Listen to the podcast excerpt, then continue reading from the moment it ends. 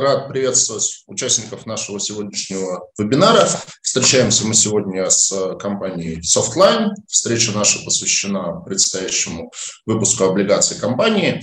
Но вообще думаю, что Softline – это такой один из самых интересных Э, бизнес-кейсов э, прошедшего и текущего года, который потом многократно будет разобран и описан в учебниках, потому что а, как бы, ну, прошлый год, понятно, был драматичным для многих и на личном уровне, и на уровне бизнесов, но, наверное, драматичнее всего он был для бизнесов, которые одновременно работают и в России, и за пределами России.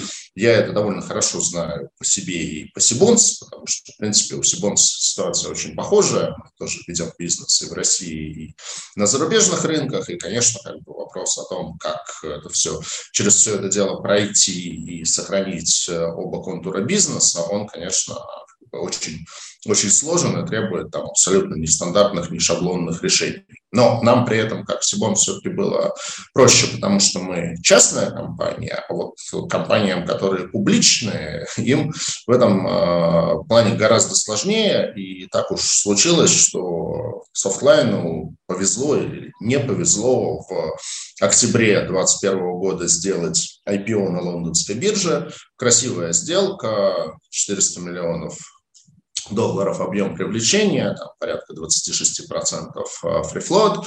Э, на бирже они сделали красивая сделка, три русских банка в синдикате, три иностранных банка, ну, то есть вот, вот прям, прям красивое IPO.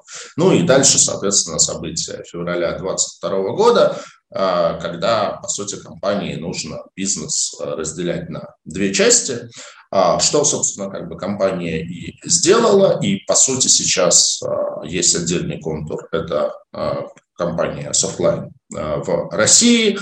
Международный бизнес сменил название на Noventic, и теперь как бы под брендом Noventic существует на остальных рынках. Но, насколько я понимаю, в принципе, вот эти, эти бизнесы теперь разделены. То, что торгуется на лондонской бирже и АДР торгуются на московской, это, по сути, Новентик. В этом году вроде как ну, отчасти этот вопрос тоже зададим, а, будет IPO и выход компании на российскую биржу. А, и у компании есть торгуемый выпуск облигаций и есть планируемый выпуск облигаций. Ну, собственно, вот именно этому планируемому выпуску облигаций и, предстоит, э, и посвящена наша встреча с компанией.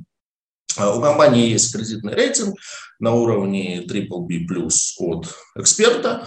А, рейтинг достаточно высокий, но, правда, основан он на отчетности по состоянию на март 2022 э, года до как бы, разделения контуров компании. Поэтому вот опять-таки один из интересных вопросов – это понять, а, какова будет отчетность компании после разделения.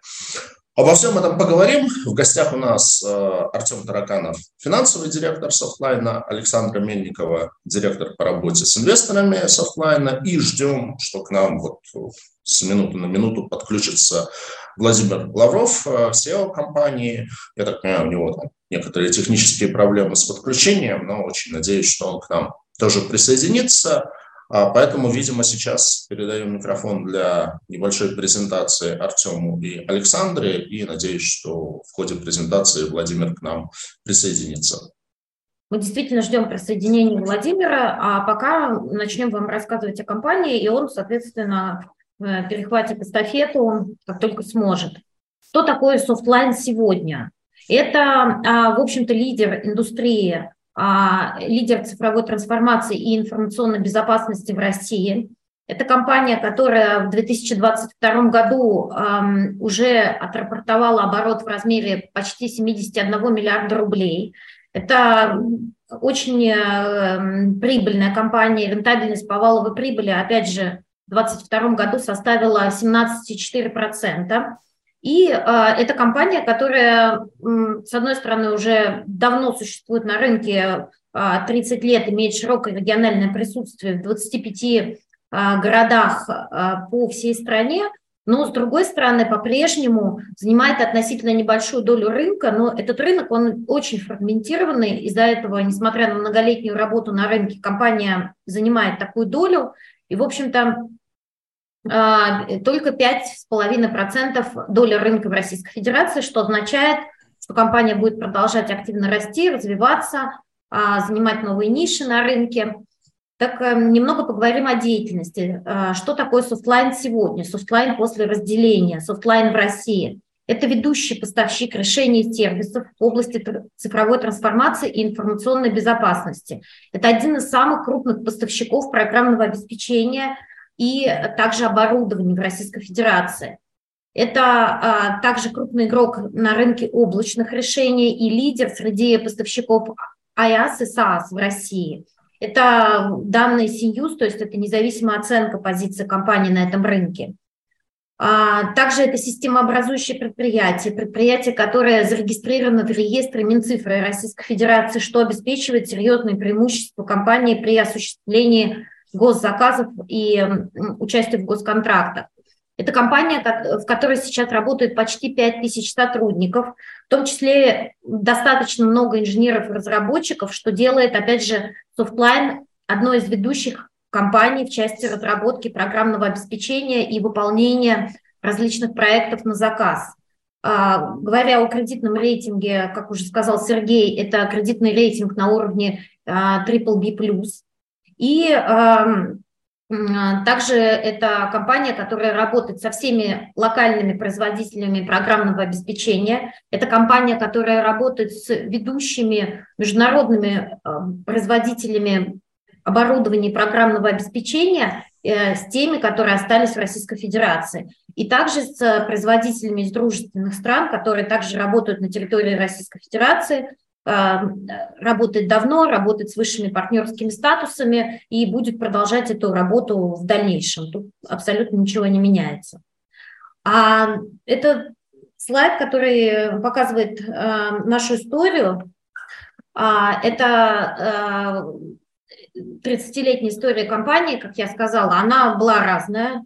Она, но всегда компания находила в силу гибкости своей бизнес-модели, в силу а, адаптивности своей бизнес-модели к новым реалиям, она находила всегда варианты, как продолжать свое развитие и пользоваться теми рыночными ситуациями, которые складываются на пользу компании, на пользу ее развитию, и всегда росла. То есть если мы посмотрим э, историю роста компании, он как бы бывали разные годы, но если смотреть трек рекорд в целом, то рост впечатляющий, рост в несколько раз за тот период, который, э, который был. И вот, значит, мы пришли в 23 год, и компания продолжает развиваться, она подтвердила свой кредитный рейтинг – уже реализовано 4 МНС-сделки с начала года, то есть компания сформулировала очень эффективную, очень успешную, очень хорошую стратегию роста в текущих рыночных обстоятельствах и уже начала ее реализацию. Но это вот мы поговорим чуть дальше.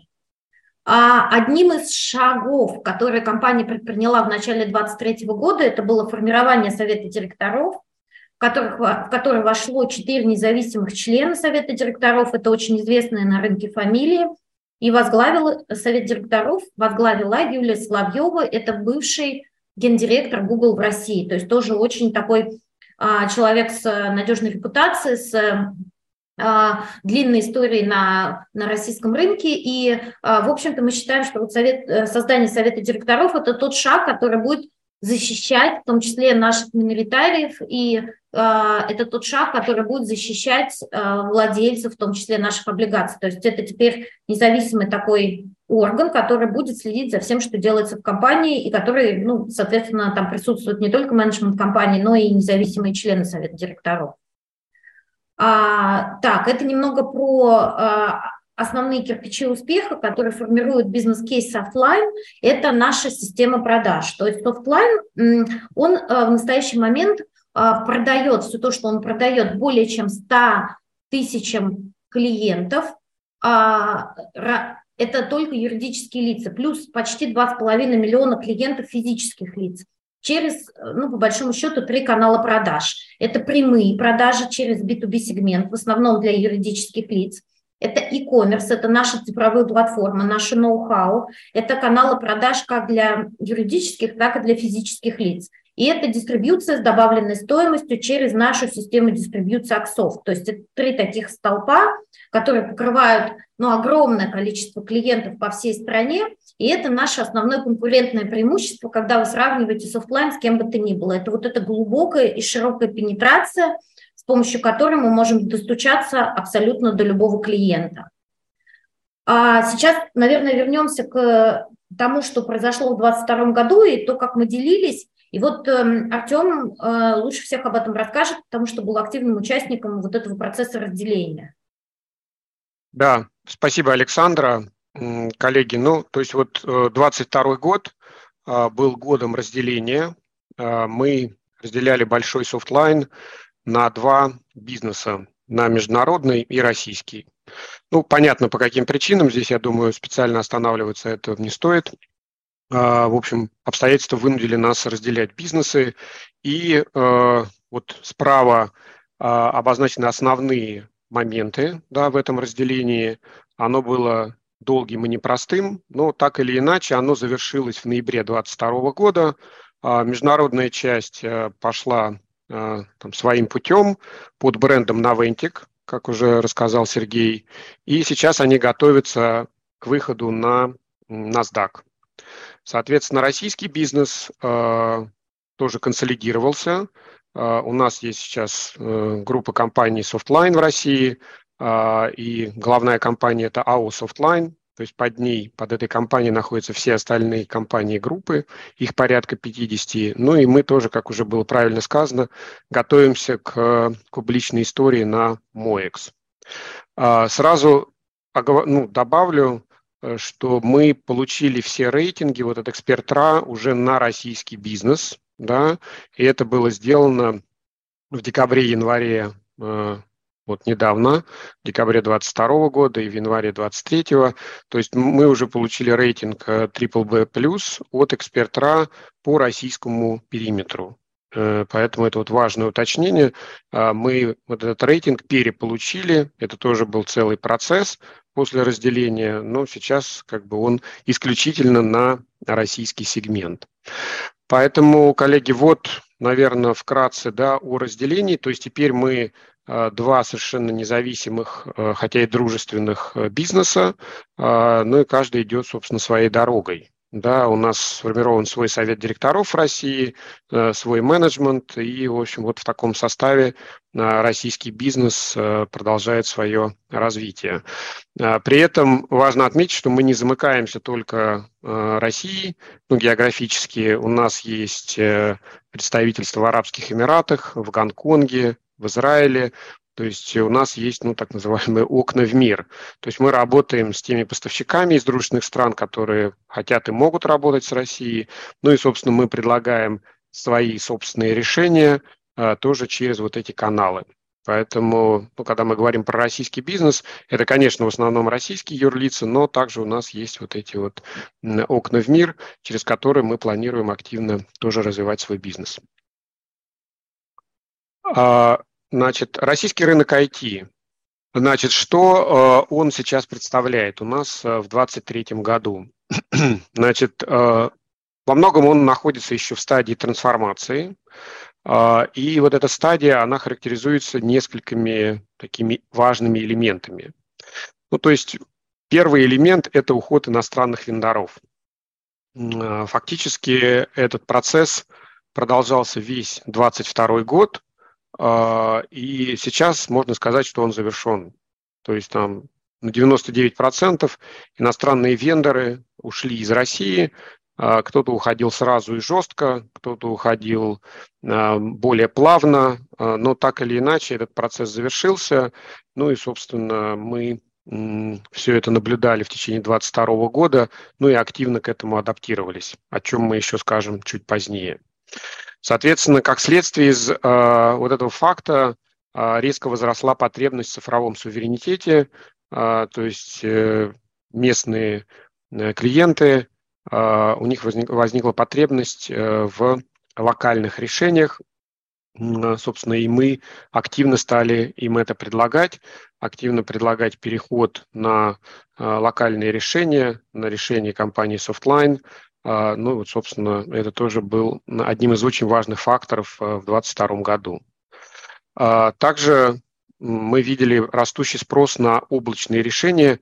И опять же, на облачные локальные решения, потому что понятно, что раньше мы работали ну, с тремя такими основными игроками на рынке облачных решений. Это Microsoft, Google и Amazon.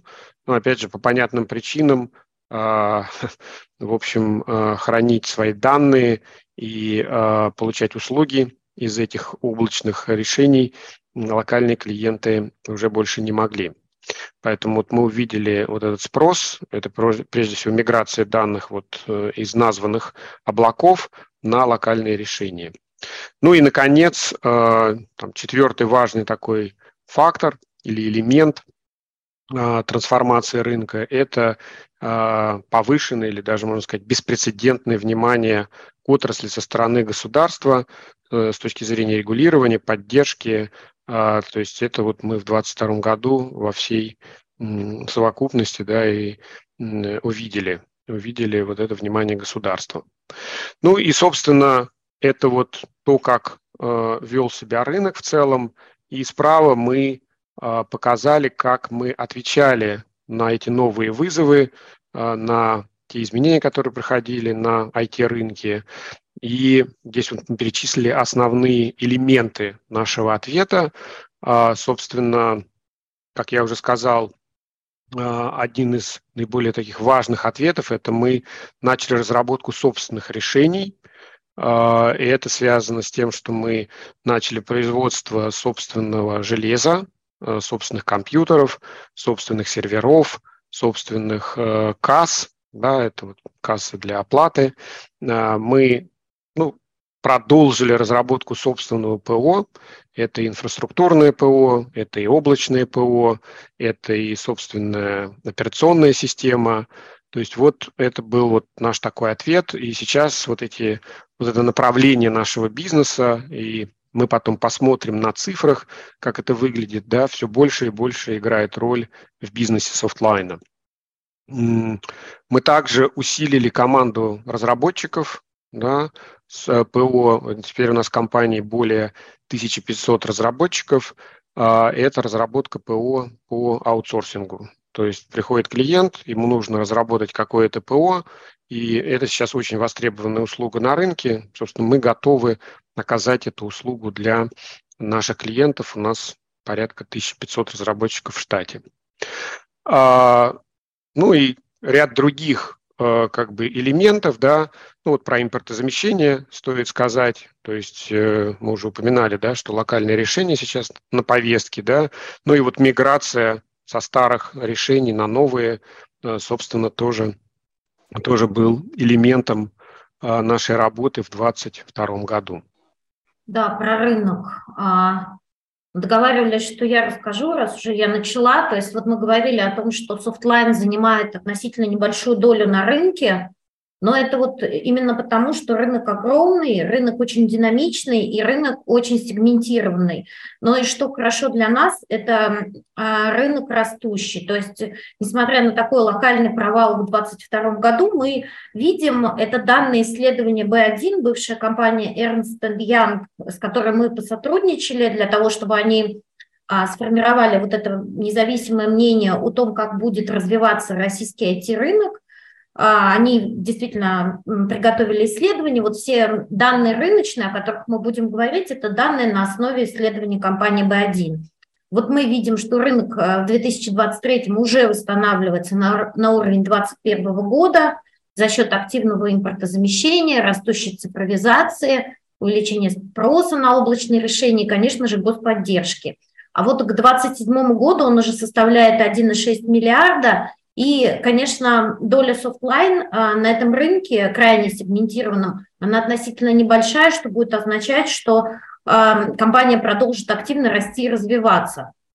И для своего развития мы выбрали самые привлекательные сегменты, то есть это сегмент оборудования IT-инфраструктуры, который будет расти с 17% а, CAGR ом, то есть это как бы 17% каждый год до 2027 года. Это публичное облако, 18% роста каждый год. Это персональное устройство, различные ПК, 5% в год. Это программное обеспечение, 16% в год. и IT-услуги 9% в год. То есть вот по всем нашим ключевым направлениям роста и развития мы видим мало того, что определенная, определенный объем рынка для дальнейшей консолидации, который будет позволять нам расти, так еще и сам рынок, он очень для нас благоприятный. То есть мы видим э, совершенно четко, как наша стратегия роста и развития в ближайшие, скажем так, пять лет будет рынком поддержана. Вот, и к нам как раз очень вовремя присоединился Владимир Лавров, SEO компании э, Softline, и мы, наверное, попросим как раз э, про стратегию нашего развития рассказать Владимиру. Владимир, вы не против? Да, да, Александра, добрый день. Да, как действительно было сказано, рынок очень, очень потенциальный, и мы, соответственно, используем то, что э, мы, на сегодняшний день имеем как группа, мы действительно имеем э, уникальное продуктовое предложение, мы имеем э, устойчивое финансовое положение, которое позволяет очень адаптивно реагировать на ключевые вызовы, которые, с которыми сейчас компании сталкиваются.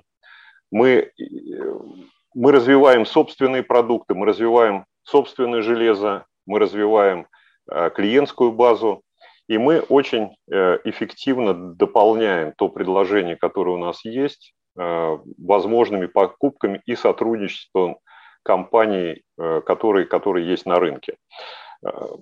Почему, собственно, ну, наверное, мы имеем право говорить, что наше продуктовое предложение уникально. Мы действительно используем ту экспертизу, которая у нас была при взаимодействии с э, теми глобальными вендорами, которые вот, собственно, ушли с рынка. И наша задача э, в каком-то виде или переупаковать, или на самом деле подготовить новое технологическое предложение для, для клиентов, для заказчиков, и мы точно понимаем, как это, как это сделать. Там не уходить в детали, очень, например, серьезный стек, один из серьезных стеков, связанный с предложением, например, Microsoft, который э, существенным образом свои, свои операции здесь э, практически сократил, но понимая потребность заказчиков, мы, например, подготовили сейчас э, предложение и его активно начинаем продвигать. Называется это предложение Softline Enterprise Agreement. Туда входит э, порядка 12 на сегодняшний день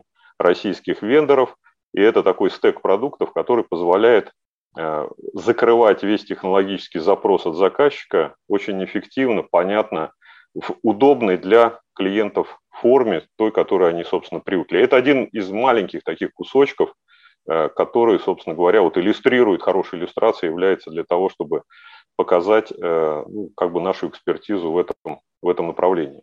И вот здесь, собственно, э, представлены на диаграммках, представлены то, как у нас, собственно, рос оборот с 6 по 12 год, как он активно рос с 12 по 22, и как мы собираемся, э, собственно, его ну, практически удваивать э, в, с 22 по 25 год, и эти возможности у нас, в общем-то, на самом деле есть, и мы понимаем, по каким ключевым стримам мы можем здесь двигаться. То же самое э, по валовой прибыли. То есть, если мы посмотрим, как у нас росла валовая прибыль, это практически там восьмикратный рост за 6 лет с 6 по 12 год, с 12 по 22 трехкратное усиление и трехкратное усиление за предстоящие, э, за предстоящие три года. При этом, что важно отметить, э, если вы обратите внимание, вот красные и синенькие части в этих столбцах, э, красное – это стороннее решение, синенькие – это собственное решение.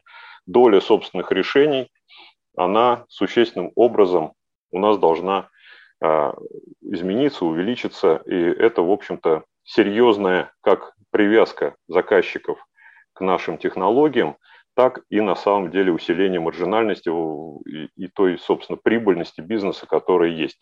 На сегодняшний день это, собственно, позволяет это делать, потому что действительно происходит ну, такое пере, пере, пересборка технологического стека, и мы, в общем, в ней будем серьезным образом и активно участвовать с, с теми продуктами, которые, э, ну, скажем так, уместны, интересны нашим клиентам и которые нам кажутся очень перспективными для рынка. Ну и здесь вот есть несколько примеров того, как э, мы занимали ключевые первые там высокие места по оценкам различных агентств.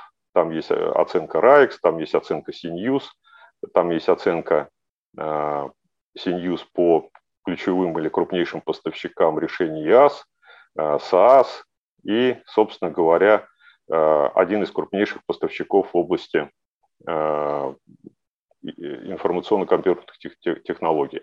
К слову сказать, мы готовим очередной здесь обзор, и э, каждый год, собственно, ознаменовывается подача информации в различные, собственно, такие вот э, рейтинги для того, чтобы наши заказчики ориентировались тем, кто является, так сказать, законодательными лидерами в тех или иных сегментах. Ну вот я здесь уже частично, частично сказал а, о том, что один из таких ключевых императивов для нас – это доля собственных продуктов и собственных сервисов, собственных услуг, э, которые мы собираемся наращивать. Доля в обороте и доля э, в прибыли валовой.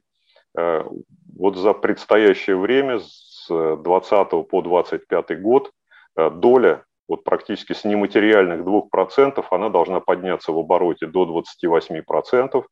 В 2022 году по результатам 2022 года она серьезным образом усилилась, но пока еще, так сказать, по абсолютным значениям не такая большая, порядка там 9-10%, но мы собираемся э, практически в три раза усилить долю собственных сервисов, собственных услуг в нашем, в нашем портфеле, в наших результатах в обороте.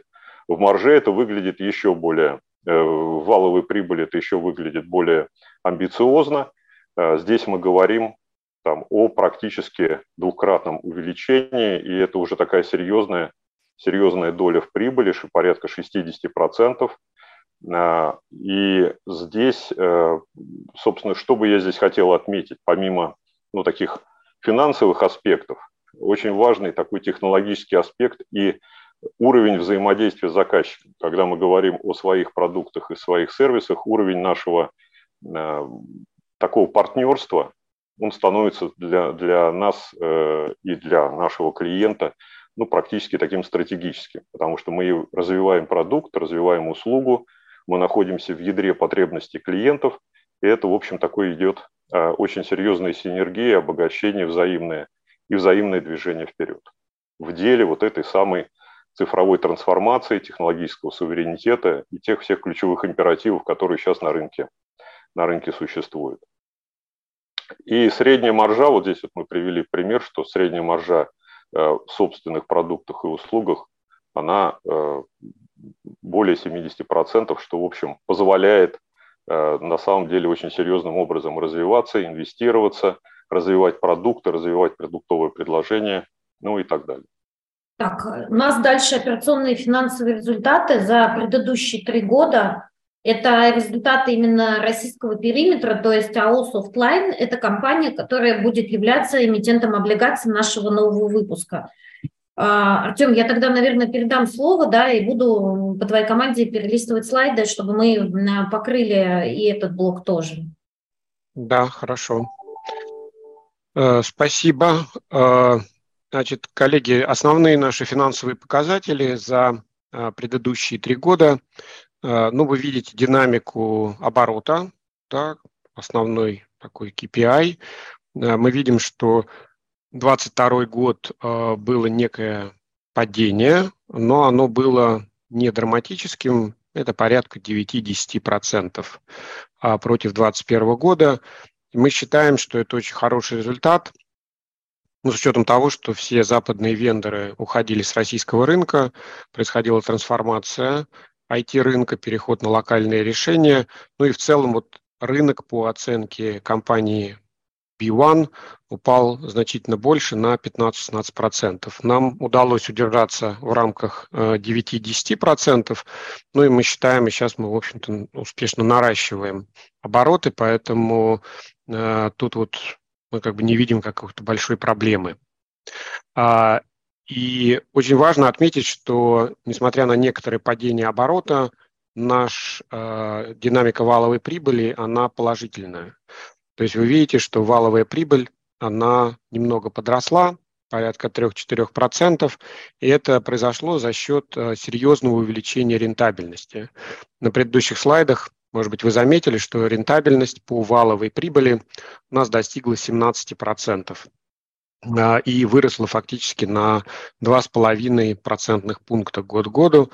Это связано с тем, что локальные решения гораздо более маржинальные, а собственные решения гораздо более маржинальные. То есть микс наших продуктов, он меняется, и а, мы как бы продаем все более и более маржинальные продукты. Ну вот, собственно, в развитии этого тезиса вы видите, как развивается оборот а, по сегменту собственных решений. Собственно, напомню, что такое собственное решение. Это производство собственного ПО, о котором я говорил, это производство собственного аппаратного оборудования, это собственные сервисы, собственное облако, а, программа Softline Finance, а, Softline Digital и цифровая платформа. То есть вот это все комплекс собственных решений, а, и вы видите, как а, растет а, вот этот сегмент. То есть в 2022 году мы достигли порядка там 6,5 миллиардов рублей по вот этому сегменту, и валовая прибыль достигла 3,6 миллиардов. И нам как бы очень Э, приятно, да, что вот эта динамика сохраняется и в 2023 году, а, и мы надеемся, что через какое-то время это уже будут очень, очень значимые показатели с точки зрения и оборота, и валовой прибыли в показателях софтлайна. Да, коллеги, ну здесь еще раз э, э, визуально видно да, наши э, показатели по валовой рентабельности вы видите, да, что вот 2020-2021 год э, рентабельность она была на уровне 15%, ну и вот дальше в 2022 произошли вот эти изменения, и вы видите, э, собственно, как, э, как вот поменялась общая рентабельность, она достигла 17%, собственно, и это на уровне или даже выше э, крупнейших компаний-аналогов. Вот в правой части слайда приведены вот эти цифры да, по основным э, нашим конкурентам глобальным. Ну и вы видите, что мы, в общем, находимся э, абсолютно в этом, этом клубе да, мировых компаний-аналогов. А, значит, несколько слов а, про а, другие финансовые KPI. А, прежде всего, это наш операционный денежный поток. То есть вы видите, несмотря на ну, все те вызовы, с которыми мы столкнулись в 2022 году, он остался на уровне 3 миллиардов. Ну и, в общем, динамика по годам, вы видите, вот она, она вот как бы находится на этом уровне, чуть ниже, чуть выше 3 миллиардов, и нам удалось сохранить потенци... ну, позитивный операционный денежный поток, что мы считаем очень важным таким показателем э, здоровья бизнеса. Значит, чистый долг у нас тоже находится на уровне 0,6. Э, Это отношение чистого долга к EBD. Э, и мы даже улучшили этот показатель по сравнению с 2021 годом и, и с 2020. Э, структура кредитного портфеля по состоянию на 31 декабря 35% составляли облигации, а, и 60% составляли кредиты, в основном это короткие кредиты, ну, с нашими крупнейшими банками-кредиторами, это Сбербанк, Газпромбанк, Альфа, Росбанк, а, это вот основные наши банки, банки-кредиторы. А, ну и дальше там приведен некий график погашения. Фактически сейчас у нас после погашения третьего выпуска, который произошел в январе 2023 года у нас в рынке остался один четвертый выпуск, который мы э, должны погасить в декабре 2023 года, то есть уже очень скоро. Ну и, собственно, одна из причин, почему мы сейчас делаем новый выпуск, это вот э, замещение вот этого четвертого выпуска, поэтому мы вот сейчас выходим с пятым выпуском в рынок, который предполагается в том числе и на замещение предыдущего. Так, да, и мы кратко хотели еще раз подытожить презентацию, прежде чем начать сессию вопросов-ответов. То есть мы оперируем на очень благоприятном трансформирующемся рынке а, с существенным потенциалом роста. Это за счет консолидации рынка, за счет импортозамещения.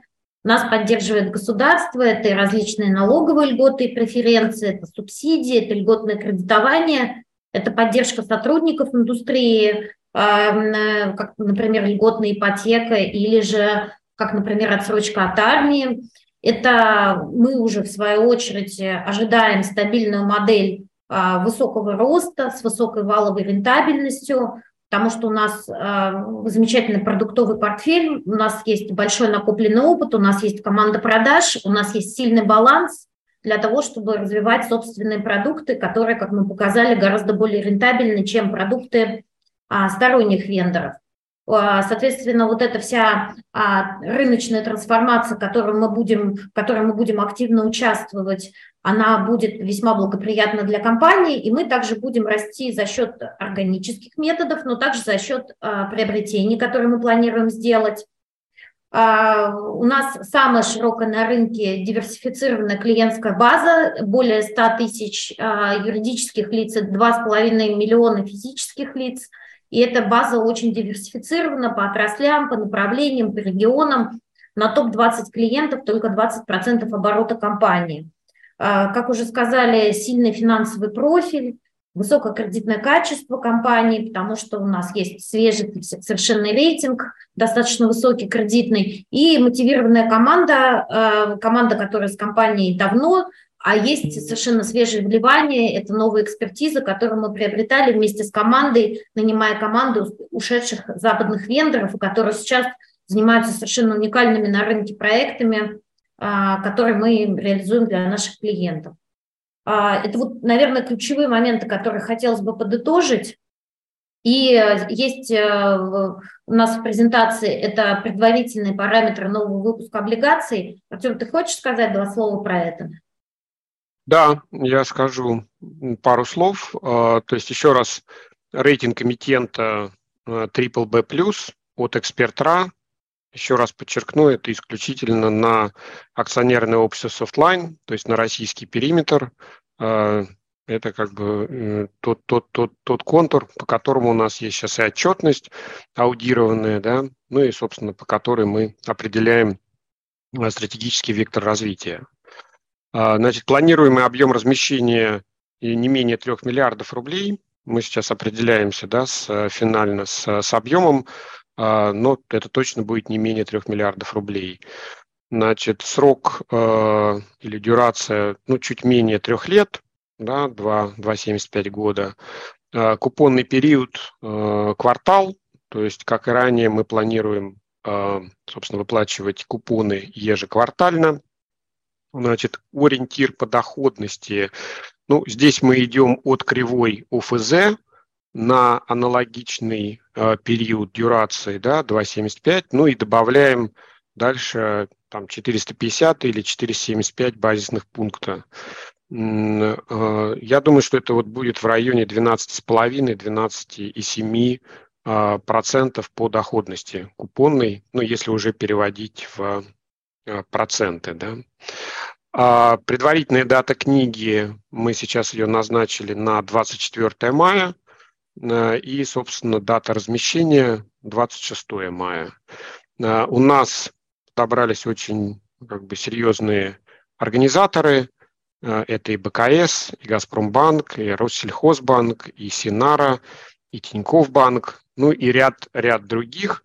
Опять же, мы там по некоторым соображениям комплайенса не можем указывать всех, а, но, как вы понимаете, там есть банки, которые просто под санкциями, они тоже участвуют в нашем, в нашем размещении. Ну и, собственно, осталось вот, да, сегодня у нас 15 мая, то есть на следующей неделе мы, собственно, планируем уже открыть книгу и очень надеемся, что пятый выпуск тоже пройдет у нас успешно.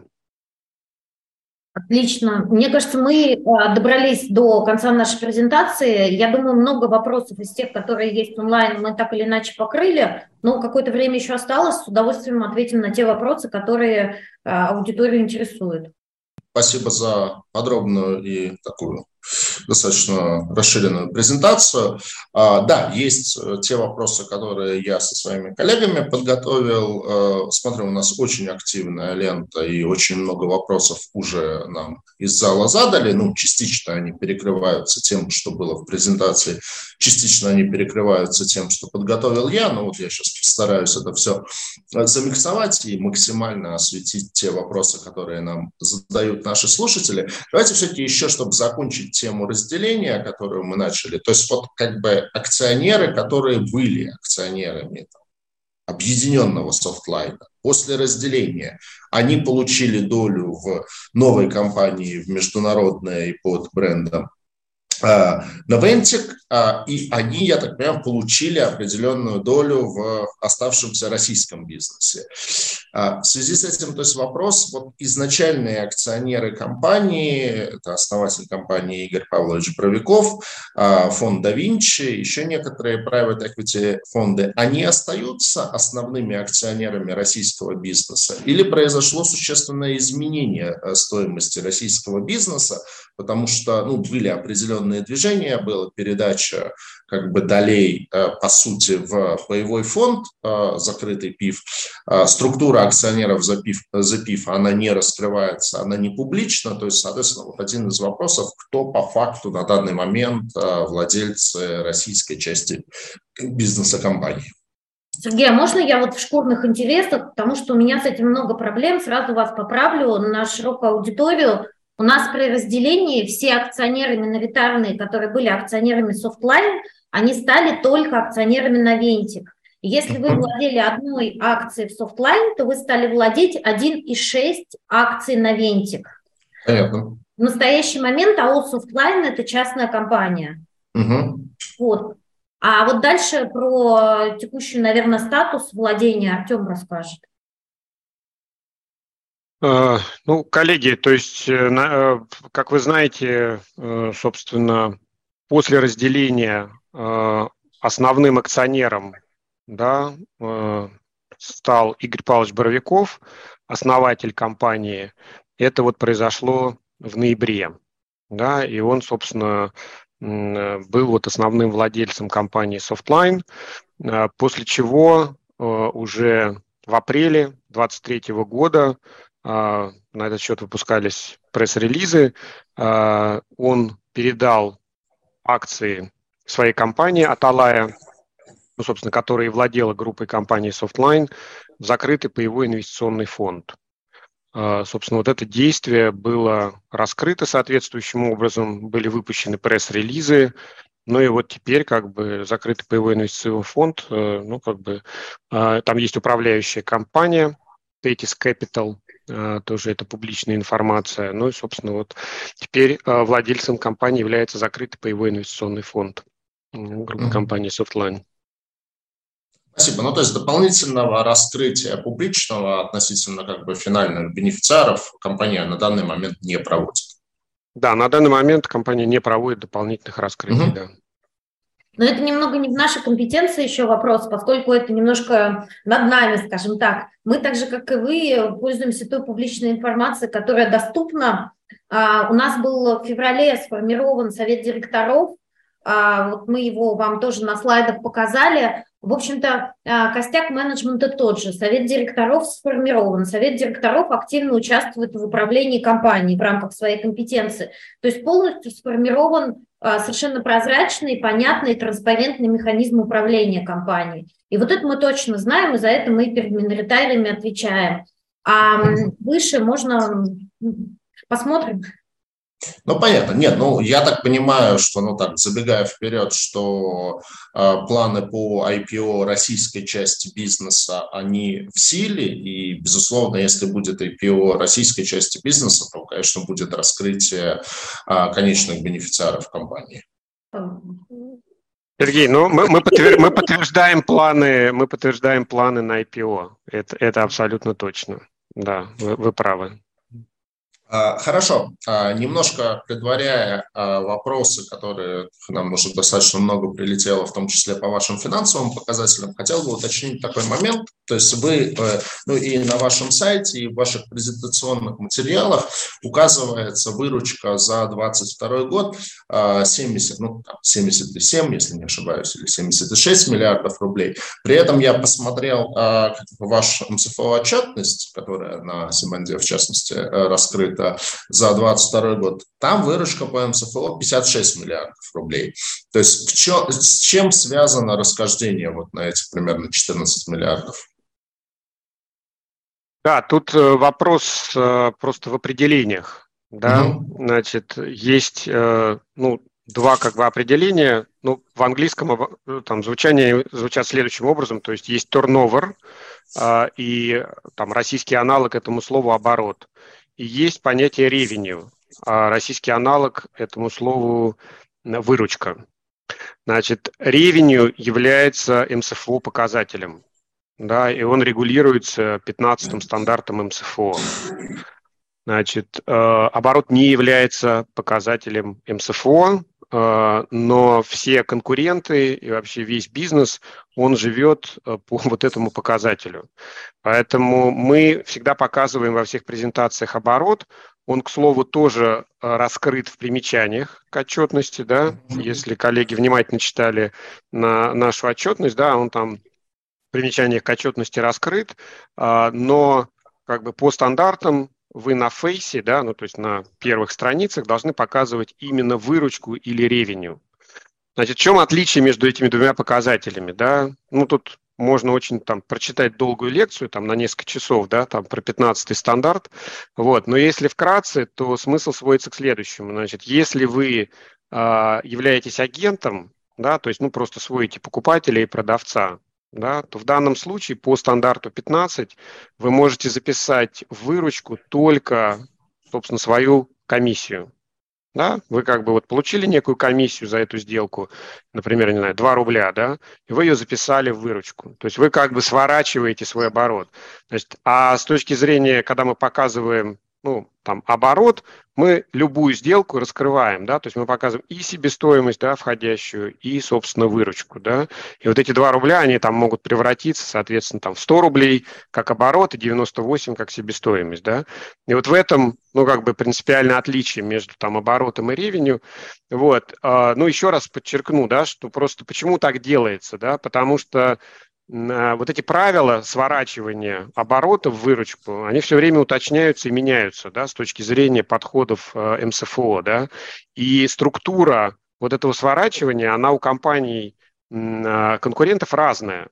Поэтому вот если бы ну, стали мы сравнивать себя с коллегами, они с, с нами, да, вот по выручке, то это было бы не совсем верно. Ну, были бы сильные искажения просто вот из-за вот этих технических сворачиваний, да. Поэтому всегда все показывают вот оборот, ну, собственно, мы его и э, приводим, да, много, за много лет э, назад и на много лет вперед. Поэтому вот... Артем, ну, вот смысл, это, да, смысл, смысл я понятен, думаю, что да?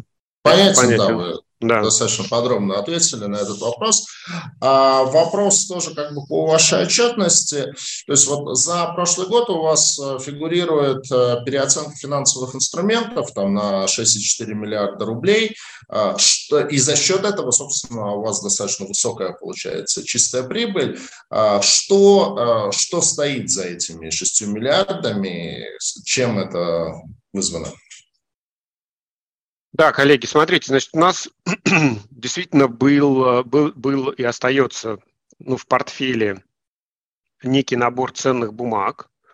Значит, на конец декабря в основном он состоял из э, облигаций федерального займа, и мы их переоценивали.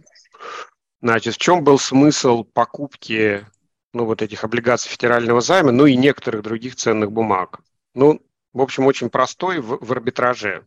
Да, то есть из-за вот текущей ситуации возникла уникальная такая возможность того, чтобы приобрести эти бумаги с большим дисконтом э, в Евроклире, да, а потом перевести их сюда в НРД, да, это национальный расчетный депозитарий, ну и дальше реализовать. И, собственно, это и было успешно сделано если мы сейчас говорим про облигации федерального займа, то есть мы их купили в октябре, а, ноябре в Казахстане, в Евроклире, ну, у нерезидентов, да, они были вынуждены их продать с большим дисконтом, потому что ну, иначе бы они их могли вообще потерять. Дальше эти УФЗ были переведены сюда в НРД, ну и дальше там история развивалась, выходили разные там распоряжения ЦБ, и, наконец, там 3 марта вышел указ президента Российской Федерации о том, что их можно продавать э, э, санкционным банкам. Ну и в марте эта сделка была удачно закрыта с нашей стороны, то есть мы реализовали все это Газпромбанку, ну и, собственно, получили очень значительную прибыль, да, там, э, ну, прод, продали, да, тоже с неким дисконтом, но гораздо меньшим, э, чем мы купили. Ну, понятно. Поэтому вот, собственно, такая возможность на рынке была. Хочу сказать, что ну, сейчас она уже практически ушла с рынка, но мы вот успешно ей воспользовались, чем чем очень горды и рады, я бы так сказал прямо. Ну, я думаю, что, кстати, многие из участников э, нашего вебинара в прошлом году тоже развлекались подобными историями там, и с евробандами, и с ОФЗ, поэтому, да. Да, в общем, молодцы, По, поня- по понятной истории. Да, понятная история, да. да. Молодцы, Спасибо. что использовали данную возможность. А, про ваш уровень дол- долговой нагрузки. То есть а, в слайде у вас было по как бы вашу текущую долговую нагрузку, как она скомпонована, облигации и банковские кредиты. То есть есть ли вообще как бы, ну, вот обычно все компании, которые э, размещают облигации, проводят у нас вебинары, э, у них есть понятие целевой э, долговой нагрузки. Очень часто это примерно так, что в моменте это, там, не знаю, там 4 деп EBITDA, но компания говорит, что нет, целевой для нас максимум 2,5, и мы будем ее снижать. Вот у вас есть какой-то такой вот целевой показатель, какую комфортную э, долговую нагрузку вы для себя ну, в течение там, трехлетней перспективы, скажем, видите? Да, да, то есть у нас есть этот целевой показатель, это полтора-два. Полтора-два. Сейчас это сколько? Полтора-два EBITDA, да? Полтора-два EBITDA, да. Значит, на конец декабря это было 0,6, э, значит, mm. на, на конец марта это там в районе, в районе двух с половиной, ну, то есть чуть-чуть, чуть-чуть побольше, да, uh-huh. чем вот наши целевые значения, но как бы там, несущественно не больше, поэтому мы там э, вернемся, я думаю, вот в эти рейнджи, да, там полтора-два. Э, вот, Почему так сильно изменилось э, между декабрем и мартом? А, там, знаете, почему, значит, ну, там, то есть часть э, там ну, как бы просто вот этот портфель наших ценных бумаг, да, там он тоже там mm. переформировался, да, плюс у нас был ряд вот этих льготных кредитов, да, там, которые, вот помните, я на первом слайде или на каком-то говорил о поддержке со стороны государства, да, IT-отрасли, у нас есть ряд, э, ну, там, кредитов, которые нужно было срочно брать а, по ставке, там, 4,5%, да, очень такая интересная и вкусная ставка, да, а в рамках поддержки IT-отрасли да, и мы там через агента Сбер Э, но он выступал агентом, то есть это Минцифра предоставляла вот эти кредиты, да, и, собственно, мы их взяли вот на развитие собственного производства, да, поэтому это немножко нас в моменте, да, там а, вывело вверх, да, там по долговой нагрузке, но, опять же, это такой а, какой-то элемент а, разовый, да, потом это все нормализуется, ну вот, в дальнейшем по году. Так, ну вот вопрос про как бы снижение выручки, то есть у вас это тоже на слайде было, что за последние там три года она ну, как минимум не растет, при этом на 23 год у вас очень агрессивные планы по росту этой выручки, то есть э, у вас, э, если э, правильно запомнил в презентации 98 миллиардов рублей таргет на этот год, ну, видимо, по обороту, да, не по выручке, с учетом того, что мы только что обсудили. А, как бы, ну, соответственно, да, в общем, вы, в принципе, об этом в презентации сказали, но, может быть, еще раз прокомментировать, то есть на чем основан такой, как бы, сверхпозитивный прогноз по росту на этот год при не очень хорошей динамике за последние три года. А, ну, смотрите, то есть мы здесь у нас какой, э, как, как, какое видение, да? То есть трансформация рынка, вот она завершилась в 2022 году. Э, все западные вендоры, которые хотели уйти, они ушли, да. Соответственно, сейчас, э, ну, как бы идет рост по локальным решениям. И мы видим некий отложенный спрос да, со стороны клиентов. Поэтому мы считаем, что вот здесь э, будет дополнительный такой импульс по нашим продажам. А второй важный фактор, вот, ну, когда мы говорим о росте выручки в 2023 году, это M&A. Да, у нас очень значительный пайп. То есть мы всегда подчеркивали, что это не только органический рост, это рост вместе с теми M&A, которые мы уже приобрели вот в первом квартале 2023 года. И ну, планируем... Вот у вас недавно была информация, что вы в апреле подписали соглашение о приобретении компании Citrus, разработчик да. продуктов для экосистемы управления документами, и объявили еще о покупке трех компаний.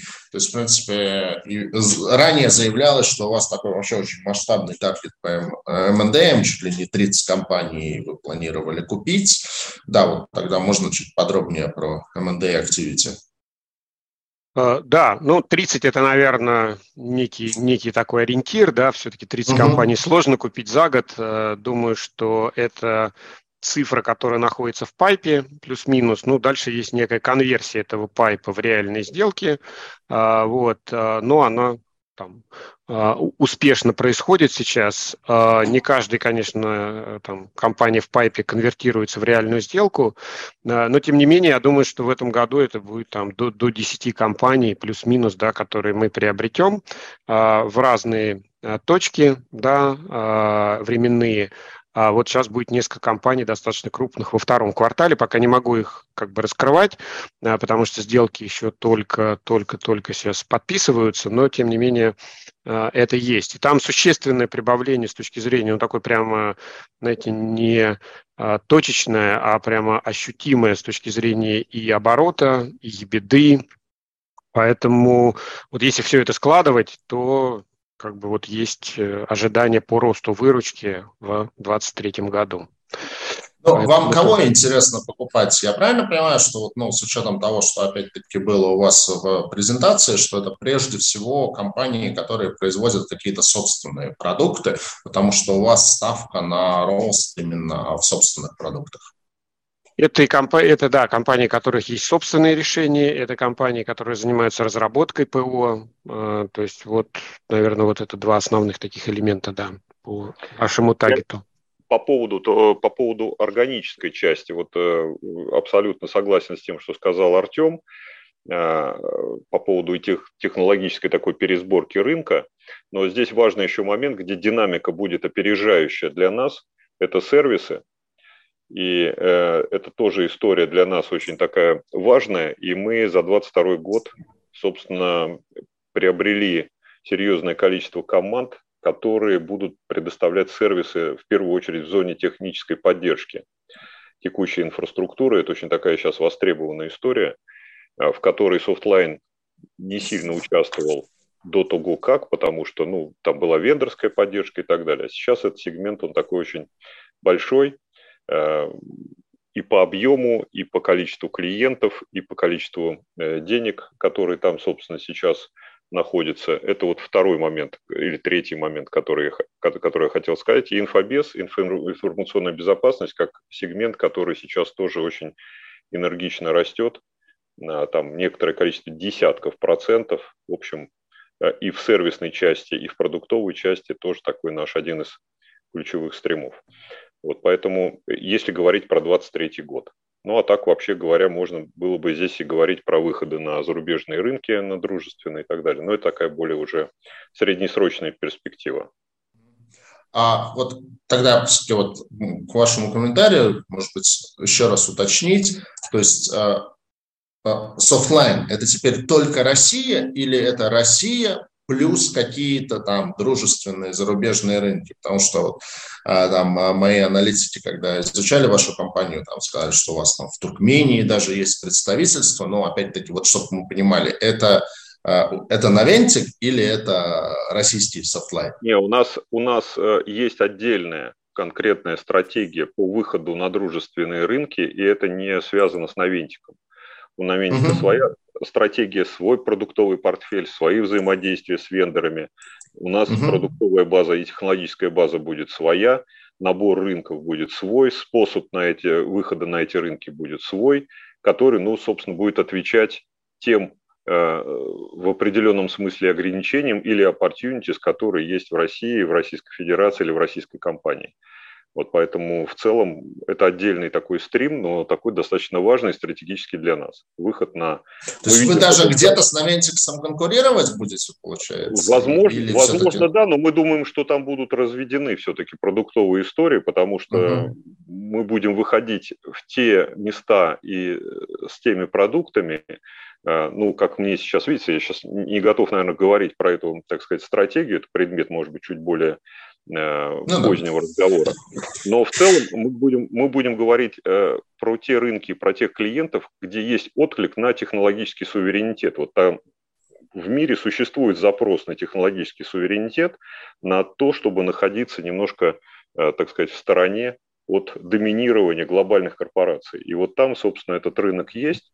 А, на фоне еще и серьезной функциональности, которые демонстрирует российский производитель. Потому что производитель, понятно, что есть продукты иногда, которые требуют доработки, и они будут развиваться, но есть продукты очень зрелые, э, очень такие, так сказать, я бы сказал, продвинутые, которые, в общем, могут занять достойное место в конкуренции уже э, там, с ключевыми продуктовыми э, поставщиками там, мировыми. Но, естественно, мы будем искать э, те рынки и те opportunity, которые, собственно говоря, будут отвечать вот этому запросу на э, не англосаксонский такой технологический стек, я бы сказал.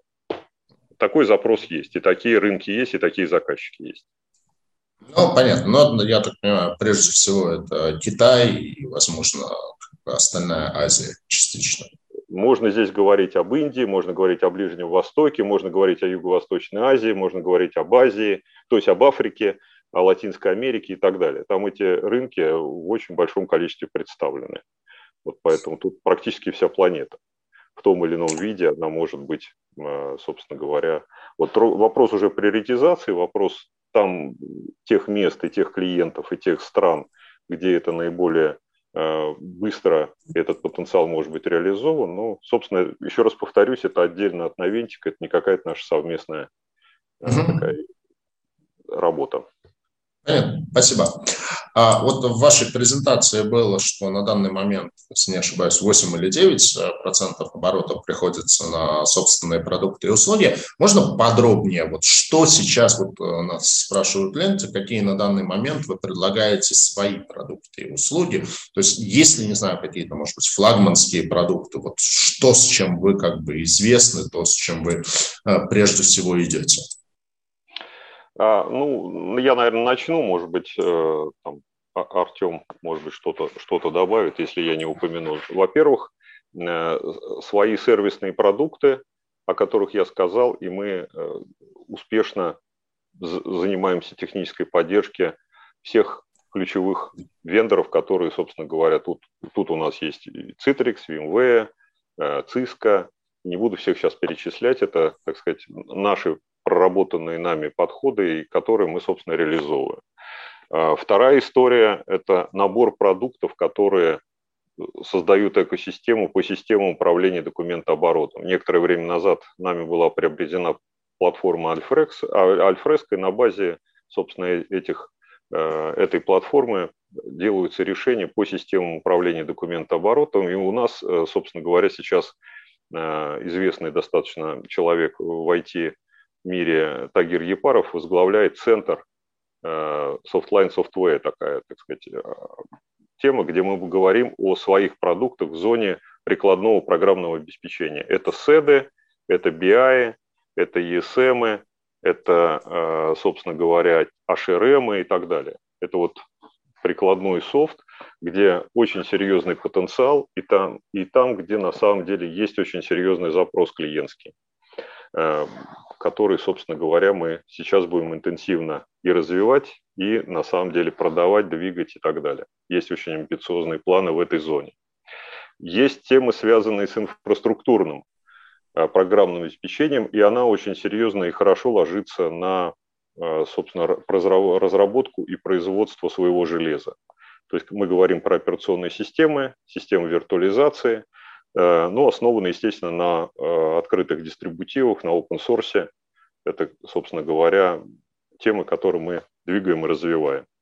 В зоне информационной безопасности свой сок, причем Сейчас это уже версия, так, мы ее так называем 3.0. Это сок, который позволяет не просто идентифицировать те или иные моменты, связанные с ну, какими-то моментами компрометации в зоне кибербезопасности, а и автоматизированно на это, ну, во-первых, реагировать и составлять определенные отчеты для клиентов, и такая автоматизированная или полуавтоматизированная процедура реагирования, которая предостав... позволяет, в общем, заказчикам а, получать сервис очень высокого уровня. Не просто, а, еще раз говорю, перечень того, что было взломано, или перечень тех компрометаций, которые случились, а и, по сути дела, э, некий экшен-план, который позволяет ну, или не допускать в будущем, или закрыть те бреши, которые, собственно, есть. Есть у нас продукт, который достаточно активно тоже э, сейчас продвигается, называется продукт Этик. Это продукт, который, ну, это, по сути дела, сервисное тоже предложение э, на тему такой борьбы с компрометацией в открытых, закрытых, в черных, в белых интернет-источниках. Очень важная такая история для, например, заказчика, который может с помощью этого сервиса понимать, как он представлен, а, собственно говоря, в инете. В целом в сети, какие у него существуют проблемы, что у него происходит на черной и на белой стороне, соответственно, реагировать, искать источники и закрывать те возможности или те возможные угрозы, которые там есть. Это вот э, перечень, ну это я упомянул, на самом деле историю связанную называется Softline Enterprise Agreement, когда э, по сути дела, мы формируем через систему стратегических контрактов с вендорами и с теми доработками, которые мы делаем сами, по сути дела, такой э, технологическое предложение для клиентов, очень созвучный Microsoft Enterprise Agreement, по замещению все, всего технологического стека, который поставлял в свое время Microsoft. Вот сейчас с помощью э, вендоров, а поскольку, поскольку ни один из вендоров э, в целом весь этот стек не замещает, мы, соответственно, вводим туда набор собственно, наших разработчиков, их на сегодняшний день, например, от 12 до 15, в зависимости от технологических кусочков, которые внутри. И заказчик получает Enterprise Agreement, который, по сути дела, к которому он привык, но при этом с той функциональностью, которую он, собственно, ожидает. И замещающий присутствие Microsoft у него на борту. Это как вот один из таких элементов, который такой гибрид. Это касается и российских офисных продуктов, абсолютно, я понимаю, там вот это абсолютно. офис. Ну, RCM – это вот часть вот этого решения, часть этого подхода, потому что что нужно заказчику сейчас, чтобы заместить Microsoft? Ему надо заключить договора там с 12-15 поставщиками. Надо понять, будет у него это все работать, не будет. Э, каким образом у него весь этот макрос основная проблематика еще не просто даже в самом Microsoft, там гигантское количество написанных макросов, которые формируют целые экосистемы Конечно. Э, вокруг тех или иных решений или вокруг тех или иных функций. И вот все вот это хозяйство, оно, собственно, за, за, заводится уже вот в это решение, оформляется через личный кабинет, есть биллинг и так далее. То есть все вещи, которые очень привычны и понятны, э, собственно говоря, клиенту. Есть тема, которая называется Softline Universe. Это, по сути дела, на базе облачных решений мы предоставляем клиенту такой так называемый программно-аппаратный комплекс, который, опять же, решает функциональную задачу э, по переходу на импортозамещенный продукт, причем согласованный, согласующийся по всем технологическим требованиям. Вот. Это, это маленький такой вот перечень того, что, в общем, в каких uh-huh. направлениях мы двигаемся, но в целом, э, повторюсь, вот как мы там написали, порядка 60-70% валовой прибыли мы хотим видеть от наших продуктов. Да, ну и, соответственно, будут приходить новые истории через M&A, когда мы будем, собственно, дополнять в зоне э, там, прикладного ПО, например, у нас есть там несколько целей, которые усилят нашу позицию. Э, в зоне сервисов каких-то своих, которые будут, так сказать, усиливать нашу позицию. Ну и, соответственно, э, в том числе в зоне железячных бизнесов, которые очень близко находятся к компьютерам, но это рядышком. Очень интересная история, сейчас я не готов про нее сказать, но она очень масштабная, большая, в зоне обработки платежей, э, собственно говоря, в ритейле, в мелком, в мелком опте и так далее.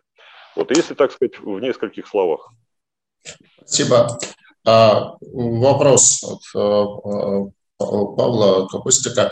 Кто ваши прямые конкуренты? Ну, вообще, с кем вы конкурируете в России? Как вы оцениваете конкурентное окружение и, соответственно, там, перспективы роста вашей доли рынка? Или отсутствие таких перспектив?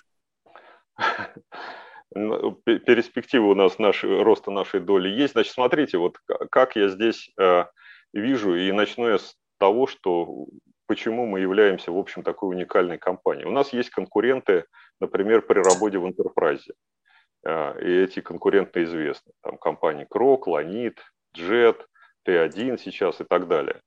Э, уже меньше конкурентов, которые мы не можем назвать, которые бы работали в корпорат бизнесе или в SMB бизнесе. То есть это массовые сегменты, там могут быть какими-то кусками наши большие мобильные операторы, какими-то кусками участвует Яндекс, какими-то своими, так сказать, предложениями, какими-то экосистемы Сбера там и так далее. Там уже в явном виде уже, так сказать, э, фокусно сложно выделить этих конкурентов. Еще хуже или и еще сложнее выделить этих конкурентов на массовых сегментах, когда мы говорим про электронные платформы э, работы, по работе с заказчиками, скажем так, уже в, в, в малом сегменте или в массовом персональном сегменте. Вот теперь возвращаясь, так сказать, к ответу, кто наши конкуренты. Во-первых, наше преимущество, что мы работаем как платформа, как э, такой marketplace, added value marketplace, мы работаем со всеми сегментами, и жестко и нацеленно двигаемся по усилению как в enterprise, как в corporate accounts в SMB, так и в массовых сегментах через адекватные или э, те, те возможности, которые по большому счету, или те, те ресурсы и те инструменты, которые применимы в тех или иных местах. Но вот тема, которая у нас сейчас за последнее время очень серьезно развивается, и мы будем дальше усиливать команду Enterprise. В этом смысле мы конкурируем э, с вышеназванными компаниями, и как мы конкурируем? Предлагаем сервисы, мы, по сути дела, эквайт делаем клиентов, мы предлагаем более комплексные подходы, мы предлагаем географически распределенные решения, возможно, э, где-то более удобные, где-то более комфортные в сравнении с нашими заказчиками. Но то, что делаем мы, как комплексный поставщик практически во все сегменты, не делает ни одна компания в Российской Федерации. Вот это я точно могу сказать, потому что здесь мы Э, практически э, можем конкурировать с кем-то в разных сегментах, но как найти себе такого пирс какого-то или какую-то компанию, которая бы ровно по этой же стратегии двигалась, мы такой компании не знаем. И в этом смысле это наша сила, потому что у нас есть возможность диверсификации вот такой вот. То есть мы uh-huh. через разные направления бизнеса, которые, по сути дела, ведут себя иногда по-разному. Вот в наше турбулентное время – там, enterprise сегмент может взять и какой-то момент остановиться и сказать, давайте мы подождем, потому что это сложно там, и так далее. Но малый сегмент, он в этот момент, например, работает и при, приносит нам определенный доход, как кровь через, так сказать, по сосудам продолжает двигаться. Наоборот, где-то, если какой-то происходит МЭС, крупные проекты начинают поддерживать, так сказать, общую инфраструктуру. Дистрибуция, которая свой входит, вносит в лепту, там платформенные решения, какие-то вертикальные истории, которые позволяют, ну, опять же, диверсифицировать и держать в поле зрения там 100 плюс тысяч клиентов, которые, кстати, к слову сказать, мы собираемся увеличивать эту базу, потому что заказчиков Российской Федерации существенно больше, чем 100 тысяч. Вот, поэтому... Вот То есть при IPO в России прайсится прайситься вам будет довольно сложно, потому что нету как бы, ну, всегда, я когда бы, я бы происходит сказал, IPO, да. там берется... Да, да, да, потому что, ну вот сейчас, э, собственно, э, привел э, пример наших мировых конкурентов, когда мы там выходили на лондонскую, uh-huh. на московскую биржу. Плюс-минус да. там Software One, он работал именно по всем сегментам. Или Крайон тот же самый, он работал по всем сегментам. По... В этом смысле мы как-то были похожи. В Российской Федерации все-таки у нас явно выраженные есть enterprise компании, явно выраженные есть компании, которые захватывают малый сегмент, но через, скорее через другой механизм или через другие каналы. Вот компании, которые, находясь в IT-сегменте, хотели бы работать со всем ландшафтом сверху донизу и по всей географии Российской Федерации, и по очень серьезному стеку продуктов, ну, мы таких, честно говоря, не знаем. А, спрашивают, почему такая низкая чистая прибыль? Ну, я действительно посмотрел, то есть на самом деле, как бы, если вот ориентироваться на вашу отчетность, да, то есть в презентации были цифры по валовой прибыли, они достаточно высокие, но по чистой прибыли, получается, там за 2020-2021 год она меньше миллиарда рублей, то есть в 2022 году она высокая за счет вот этой вот э, переоценки финансовых активов, а до этого она достаточно скромная, то есть там рентабельность по чистой прибыли, она там на уровне там, чуть больше 1%, с чем связано то, что она такая низкая?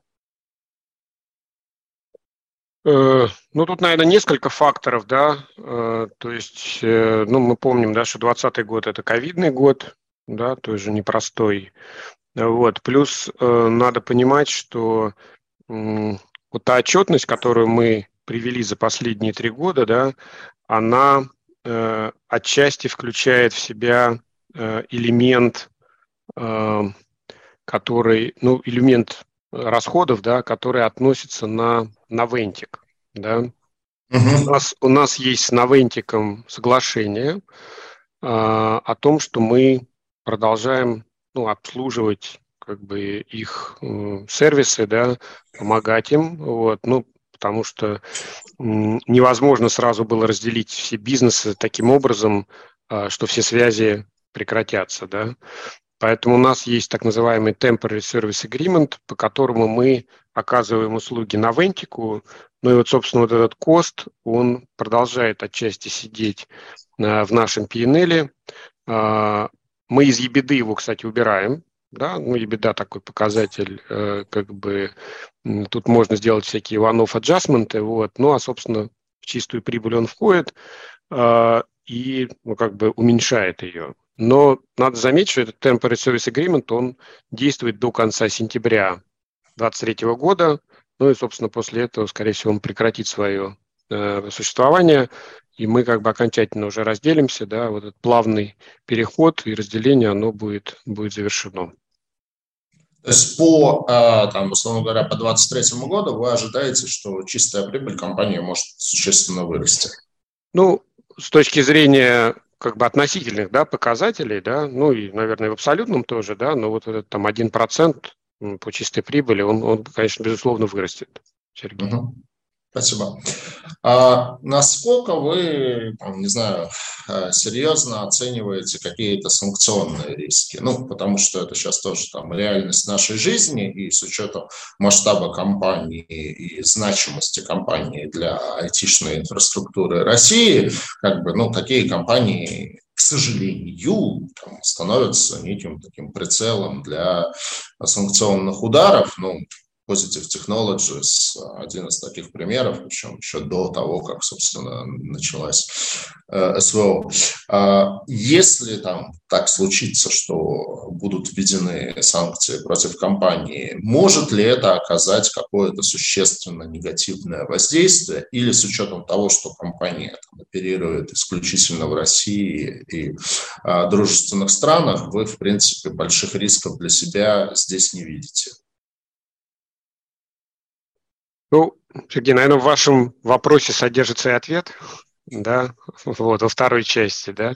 Мы, мы не стремимся туда попасть, безусловно, да, в, эти там санкционные Нет, списки. Да, точно. да, мы точно не стремимся туда попасть, вот. В то же время понимаем, что часто это носит какой-то рандомный характер, да, и как бы не зависит там от каких-то действий или бездействий, да, компании, то есть вы туда просто попадаете и Э, как бы там пребываете. Поэтому мы точно туда не стремимся, но в то же время, опять же, не видим каких-то особых рисков, да, потому что действительно мы действуем сейчас уже в основном в России или в странах дружественных, поэтому, ну, не видим для себя здесь каких-то прямо очень уж больших рисков, даже если это случится. Но, опять же, повторюсь, что мы не хотим туда попадать, вот, и вроде так.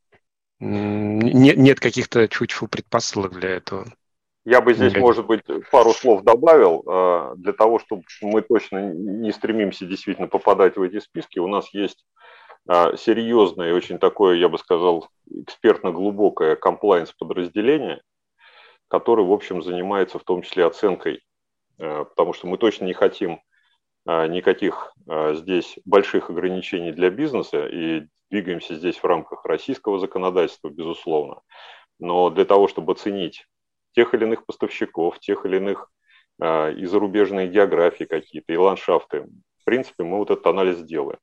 И по большому счету он, по идее, митигирует риски для того, чтобы мы, ну, во всяком случае, вероятность того, что мы куда-то там в какие-то списки будем заходить, а, они существенно снижались. Вот. А так, в целом, как было верно замечено, оперируем мы в России. Ну, в России у нас, собственно говоря, это же не только Россия, тут у нас есть поставщики, которые, безусловно, находятся не в России, а есть платежи и так далее. Поэтому, конечно, санкционные все эти истории, они будут приносить дискомфорт, если они вдруг возникнут. Вот. Ну, понимание того, как с этим справляться, есть также, и как митигировать риски, эти тоже есть. Так, ну, давайте, наверное, вот этот возьмем. Какими льготами для IT-компаний вы сейчас пользуетесь? Отчасти в презентации об этом говорили, но, может быть, еще так акцент на это давайте сделаем. Uh, да, ну, то есть понятно, что мы пользуемся ну, всеми льготами по налогообложению, которые предоставляются да, со стороны государства. Но тут надо заметить, что это не для всех компаний группы, только для некоторых, поэтому это льготы по налогу на прибыль, это льготы по социальным налогам для ряда компаний. Вот. Ну, то есть это как бы э, приятные такие бонусы, но я бы не сказал, что они играют какую-то ну, значимую или прям супер ключевую роль да, там, в нашей там, оптимизации по налогам. То есть то, что можно, мы как бы пользуемся, вот, но основные компании группы не попадают а, по формальным признакам, это там вот AO Softline или Axsoft под вот эти льготы, ну, ряд других попадает. Мы, конечно, ими пользуемся. У нас есть компании, зарегистрированные в Сколково, у нас есть компания Интеграция, там есть вот этот э, льгота Минцифры и, и так далее. Да? Вот. Ну и э, плюс мы получили вот эти льготные кредиты, о которых я говорил. Да, это вот э, это, это, это было такое значимое достижение тоже была большая такая плодотворная работа а, с Минцифрой, со Сбером. Ну и вот нам удалось получить а, порядка там 8 миллиардов да, на этих льготных кредитов на а, развитие собственных решений, собственного производства. А, еще раз напомню, да, что в собственные решения входит производство собственных компьютеров под брендом Inferit. То есть мы производим собственные компьютеры, собственные сервера, а, собственное аппаратное решение, а, иными словами, собственное железо под брендом Инферит. У нас есть производство в городе Фрязино, подмосковном, ну и, собственно, вот наши компьютеры, наши, наше железо можно уже во многих местах видеть. Вот, наверное, такой ответ, Сергей, на, на льготы, да? Собственно, была в моменте все-таки отсрочка от призыва, то есть вот, по сути дела, через Минцифру для того, да. чтобы поддержать индустрию, такая важная тема, и она касалась в том числе компаний нашей группы, разработчики, IT-специалисты, внедренцы, инженеры и так далее. Поэтому вот это такой существенный момент. И в этом направлении, в этом же направлении, связанных, э, связанном с персоналом, я так понимаю, формируют сейчас определенные инициативы э, вот в текущий момент. Еще ипотеку льготную дают. Даже мне, я из любопытства спросила, Альфа-банк сказал 4,5%. Очень mm. привлекательная ставка. Согласен с вами. А, дайте, наверное, последний вопрос а, про ковенантный пакет по облигациям. То есть по предыдущему выпуску там определенные ковенанты были, по предстоящему выпуску будут ли там а, какие-то ковенанты? Вы знаете, э, тут надо уточнить, что действительно были ковенанты в третьем, в третьем выпуске, да, но он был, напомню, в апреле 2020 года. И фактически он был таким моновыпуском, его полностью забрал Газпромбанк. Поэтому, ну, mm-hmm. это был фактически кредит, и действительно там был ряд финансовых ковенантов. Значит, уже в четвертом выпуске, который мы делали в октябре 2021, никаких финансовых ковенантов не было, были операционные не ковенанты. Было. Да, mm-hmm. по кросс-дефолту. Вот, это ковенант остается, да, мы ее оставляем, эту ковенанту, вот. Ну, а остальные мы считаем, что как бы нет в этом необходимости, поэтому там каких-то особых финансовых ковенант нет в нашем пятом выпуске. Ну и, в общем, основные участники рынка, организаторы, они согласились с этим подходом. Он справедливый, да, потому что ни в первом, ни в втором, ни в четвертом этих ковенант не было, был вот только третьим, но он был таким особым а, моновыпуском, назовем его так, да, в условиях там э, жесткого ковида, Да, это вот как раз было время, когда ковид только-только начался. Это был апрель 2020 года. Поэтому, mm. да, вот такой ответ на вопрос про ковенанты. Спасибо. Ну что ж, мы как раз-таки исчерпали отведенное нам время, а, ответили на все вопросы, поэтому спасибо большое за как бы, участие в вебинаре. А, желаю по традиции удачи в размещении, ну, с учетом вашего достаточно высокого рейтинга и очень серьезного э, синдиката организаторов, думаю, что сомневаться в успехе не приходится. Ну и, конечно, желаю вам в этом году успешно провести и IPO вашего российского бизнеса, потому что я думаю, что как раз-таки ну, компания сама по себе станет бенчмарком для остального российского IT-сектора, и поскольку как бы есть определенные прогнозы по активизации IPO в России, по крайней мере, в следующем году, я думаю, что для многих IT-компаний вы можете стать таким очень позитивным примером, поэтому желаю вам скорейшего осуществления этого проекта и успеха в нем.